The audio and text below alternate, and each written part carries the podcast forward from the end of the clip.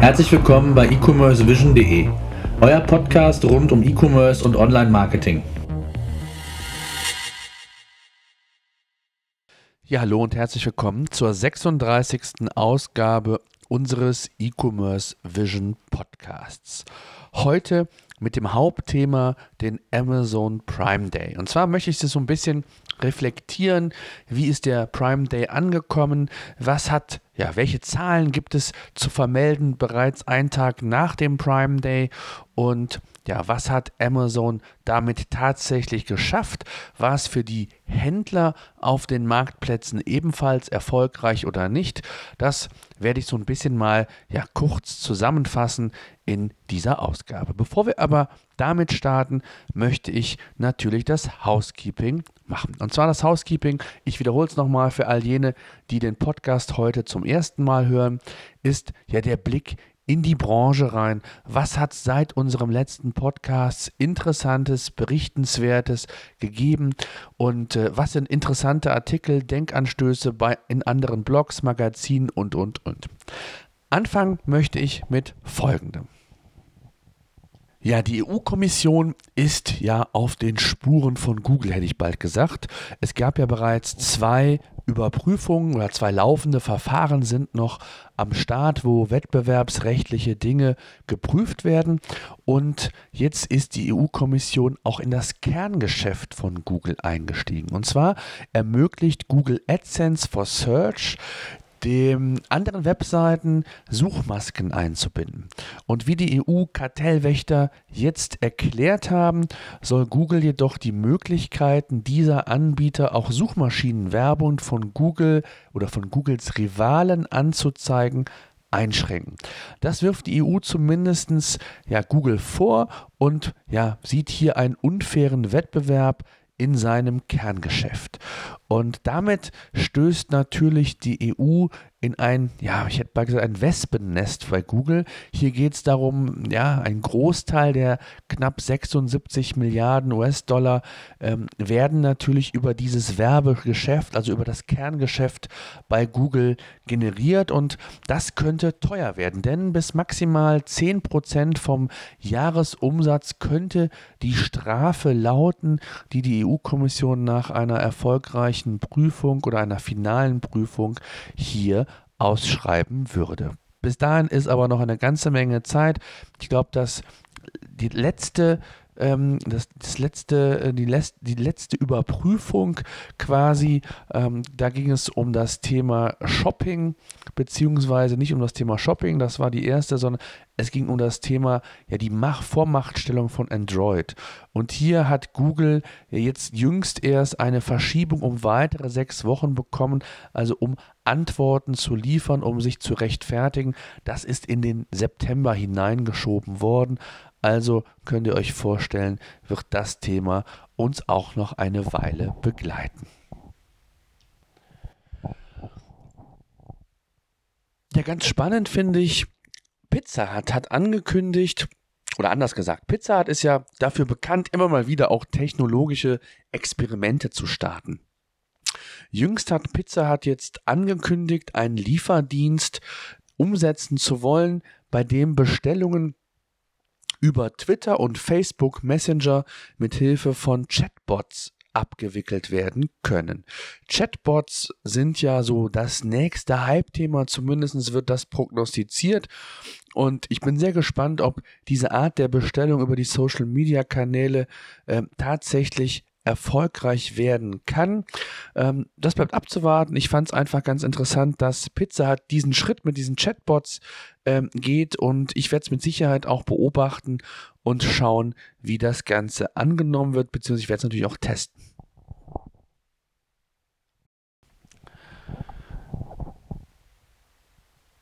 Ja, dann Google plant ein neues Werbeformat beziehungsweise rollt das gerade in, ja, in Amerika aus, beziehungsweise ich glaube nicht nur in Amerika, ich meine auch gelesen zu haben, dass es noch in zwei, drei anderen Ländern ebenfalls ausgerollt wird aktuell. Das heißt, bis es bei uns in Deutschland soweit sein wird, kann es noch etwas dauern, aber ich finde es ganz spannend. Und zwar heißt das Showcase Shopping.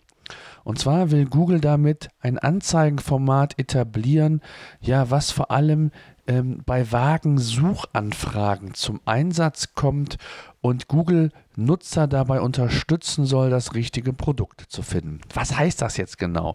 Und zwar ist es so, letztendlich ähm, gibt es ja immer wieder oder Google-Nutzer äh, gibt es ja, anders gesagt, es gibt Google-Nutzer, die sich nicht hundertprozentig sicher sind, ob sie ein Produkt nun kaufen möchten oder nicht und geben da, ich sage jetzt mal, vage Begrifflichkeiten ein, um sich dem Ziel sukzessive zu nähern. Und auch bei den Shopping-Interessierten, die auf der Suchmaschine sind, ist das eben oft der Fall. Und genau diese Zielgruppe will Google mit diesem neuen Werbeformat ja zu diesem Ergebnis, zu dem Produkt, zu dem Kauf hinführen und anregen. Das heißt, das neue Werbeformat richtet sich an die Shopping-Kunden und ja, das Ganze nennt Google dann Showcase Shopping. Ich bin sehr gespannt. Es hört sich sehr vielversprechend an, wenn es wirklich die tatsächlichen Informationen liefert, die ich als Nutzer dann auch erwarte, kann das ja wirklich eine effiziente Werbeform sein, die ja mal wieder ganz schön spannend sich anhört. Ja, kommen wir zu einem Thema, auf das ich ja nicht drumherum oder bei dem ich nicht drumherum komme. Und zwar ist das die geplatzte Übernahme von Edeka beziehungsweise die Übernahme von Tengelmann durch Edeka. Durch eine Ministererlaubnis wurde dem stattgegeben und ja, vor ein paar Tagen dann durch ein Gericht gekippt. Rewe hatte geklagt und wollte selbst ähm, die angeschlagene Tengelmann-Gruppe kaufen, aber durch die Ministererlaubnis von Sigmar Gabriel ist dann der Zuschlag letztendlich an Edeka gegangen. Zwar unter Auflagen, aber hier sah Rewe dann auch einen entsprechenden Nachteil und hat geklagt. Und dem wurde stattgegeben. Und jetzt gibt es so ein bisschen hin und her. Sigmar Gabriel wurde natürlich komplett geohrfeigt mit diesem Urteil. Und ähm, ja, die Leidtragenden oder der Leidtragende ist natürlich Tengelmann ne? und die 16.000 Beschäftigten. Denn jetzt ist anzunehmen, dass es sich unheimlich herauszögern wird, bis überhaupt eine Übernahme, wenn überhaupt noch stattfinden kann.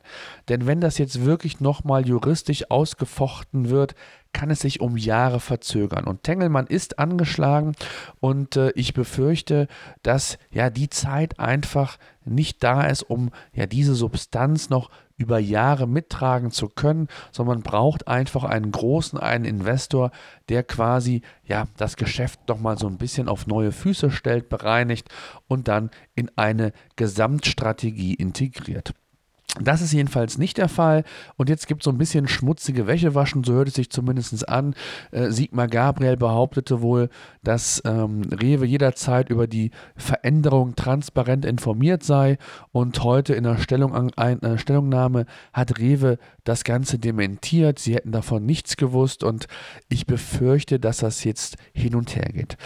Was das Beste jetzt für Rewe äh, bzw. für Tengelmann sein wird, ich weiß es auch nicht. Das Schnellste, und das, das weiß ich, wird natürlich sein, wenn man Tengelmann in die ja, Insolvenz schickt und dann, ja, muss man leider auch sagen, den Konzern stückelt und dann leiden natürlich die Beschäftigten darunter. Das wäre natürlich nicht gut. Ich weiß noch nicht, ob es der richtige und bessere Weg wäre. Auf der anderen Seite äh, wage ich es auch zu bezweifeln, dass irgendeiner dieser Kandidaten tatsächlich ähm, Tengelmann übernommen hätte, ohne Einsparungen vorzunehmen, wobei ja die Ministererlaubnis diese Auflage vorsah, dass man 97 Prozent der Belegschaft, ich glaube, für die nächsten fünf Jahre äh, sicher äh, behalten müsse ähm, und äh, die drei Prozent im Rahmen der Fusionierung quasi nur in Anführungszeichen abgebaut werden dürfen. Ähm, ich halte es für schwierig, äh, bin aber da natürlich nicht so im Detail drin, fand es einfach nur nochmal erwähnenswert in diesem Zusammenhang. So, kommen wir nun zum Hauptthema. Und zwar dem Prime Day von Amazon, der ja vor wenigen Tagen, genau genommen am Dienstag stattfindet. Heute am Mittwoch, wenn dieser Podcast aufgezeichnet wird, gibt es bereits ja einige sehr, sehr interessante Informationen, Zahlen und Fakten, die ich mit euch hier an dieser Stelle einfach mal kurz besprechen möchte. Anfangen möchte ich, es ist der Prime Day, ist zum zweiten Mal wird er oder hat er stattgefunden ist insbesondere dafür gedacht, natürlich das Prime-Modell von Amazon zu promoten, zu forcieren, gleichzeitig natürlich auch über Schnäppchen äh, dann äh, den Umsatz zu steigern. Und da gab es den, den Black Friday, sind ja Aktionen, die aus den USA bekannt sind, die zu uns nach Deutschland rübergeschwappt sind. Und so versucht Amazon über den Prime Day hier entsprechendes ebenfalls nachzuahmen und zu forcieren. Äh, in diesem Jahr sind knapp 100.000 Produkte, Produkte im Angebot gewesen, also als Schnäppchen auf der Plattform bei Amazon gelistet gewesen. 60% mehr Verkäufe als im vergangenen Jahr haben stattgefunden, zumindest laut ersten Hochrechnungen bzw. Meldungen von, ich sag jetzt mal, Amazon-nahen Medien in den USA. Ganz vorne war dabei ja die Eigenprodukte wie der Fire TV Stick beispielsweise. Das ist natürlich um ein Vielfaches mehr gewesen als im letzten Jahr. Ob es nur der Tatsache begründet ist, dass das Thema ähm, oder dass der Fire TV Stick hier aktuell war, einfach der Preis genial war oder aber auch, es ging ja nicht nur um dieses Produkt, auch eigentlich wesentlich mehr Amazon Eigenprodukte dabei waren, sodass also die Zahl ja so ein bisschen in Relation zu sehen ist. Dann fand, fand ich ganz spannend und zwar, das ist so, ja, natürlich das Highlight überhaupt. Ähm, Amazon oder es wurde verkündet, ich glaube, es gab gar nicht von Amazon, sondern auch von dem, von dem, von dem Medium, ich glaube, der Business Insider war es, ähm, dass Amazon tatsächlich einen Tagesrekord in der Firmengeschichte von Amazon aufgestellt hat mit einer Milliarde Dollar Umsatz. Das ist natürlich eine Wahnsinnssumme, rund 900 Millionen Euro an einem Tag. Da träumen unsere Online-Händler hier in Deutschland von. So ein paar Zahlen einfach mal. 90.000 TV-Sender sind über die Theke gegangen, mehr als 250.000 Brettspiele, 275.000 Paar Schuhe, knapp 50, äh, knapp 80.000 Parfüm ähm, Produkte sind rausgegangen, rund 40.000 ähm, Verpackungen oder Süßigkeiten und äh, knapp 30.000 elektrische Zahnbürsten.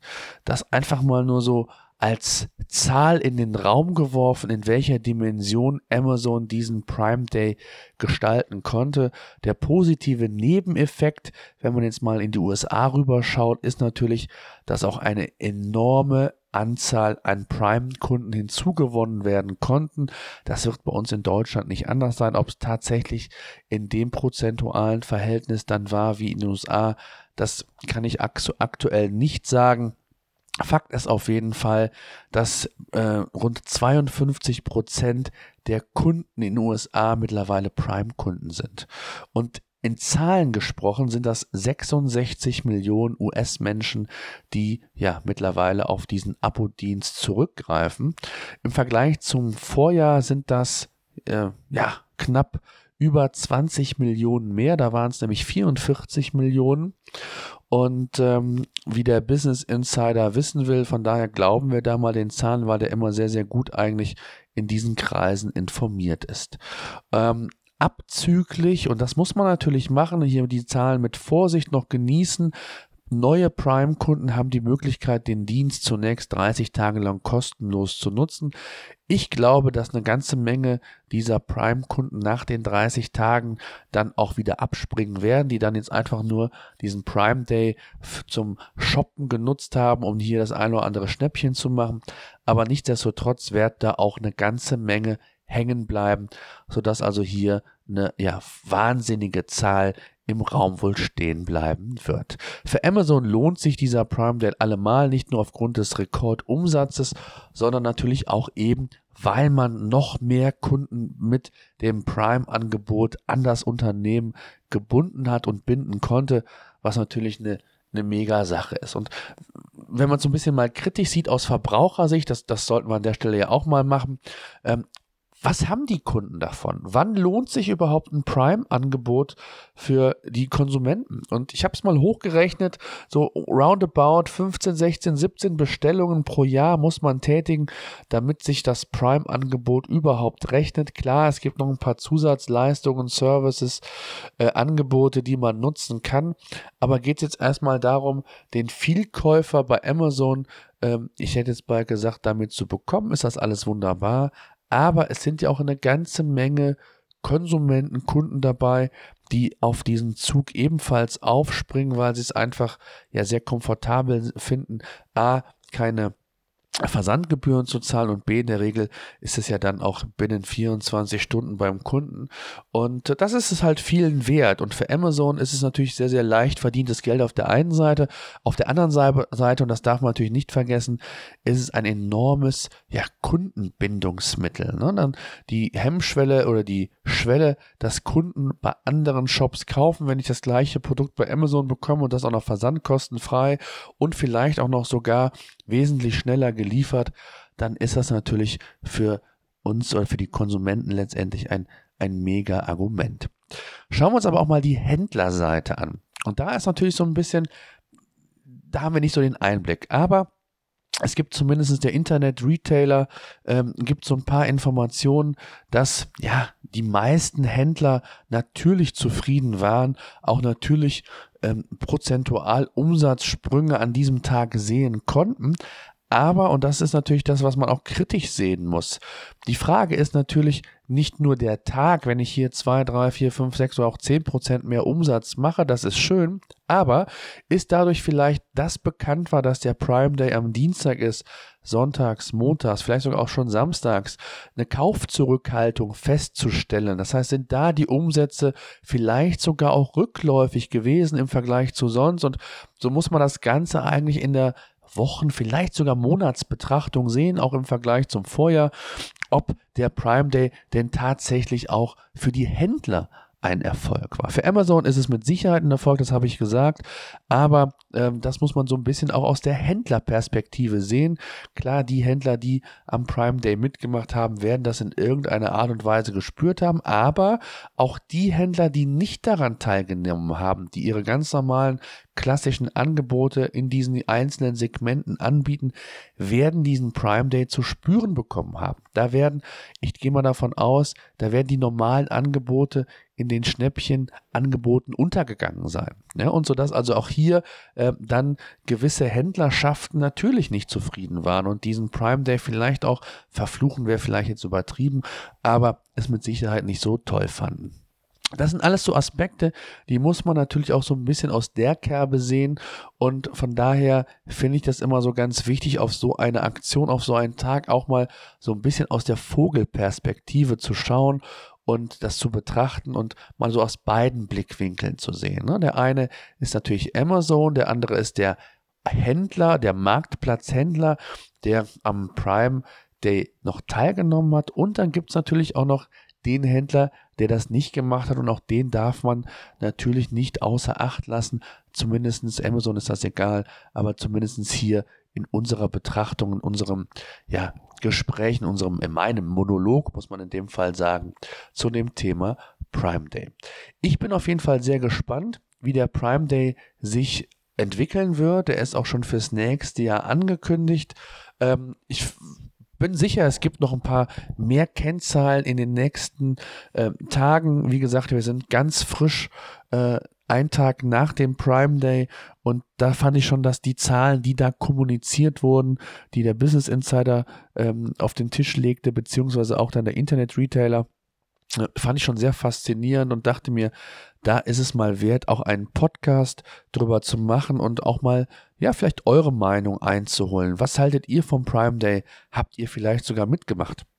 Habt ihr Erfahrungen gesammelt? Wie waren eure Umsätze? Also auch das gerne einfach mal in den Show Notes oder in den Kommentaren bei E-Commerce Vision gerne kundtun, sofern ihr das wollt, könnt oder wie auch immer. Das soll es gewesen sein zu dem Thema. Ich danke fürs Zuhören. Ich würde mich sehr freuen, wenn ihr uns bei iTunes bewerten würdet, damit auch der Podcast noch bekannter und noch beliebter wird. Ähm, ansonsten würde ich sagen, schaut bei e-commercevision.de vorbei. Dort gibt es täglich News und der Podcast auch hier mit dem neuen Konzept. Ich hoffe, es gefällt euch immer noch. Äh, wird ja regelmäßig kommen. Ein bis zweimal im Monat ist geplant. Hängt immer so ein bisschen auch vom Zeitfenster ab. Bislang funktioniert es eigentlich ganz gut. Habe auch für die kommenden Wochen sehr interessante Gesprächspartner, mit denen ich wirklich über sehr, sehr interessante und spannende Themen aus der E-Commerce und Online-Marketing-Welt sprechen werde. Seid also gespannt, bleibt neugierig, abonniert uns bei SoundCloud oder bei iTunes, damit ihr auch entsprechend keinen Podcast mehr verpasst und einfach mal reinhören zwischendurch auf dem Weg zur Arbeit oder sonst wohin ist mit Sicherheit nicht das Verkehrteste. Das soll es gewesen sein. Ich verabschiede mich. Bis dahin. Thank you.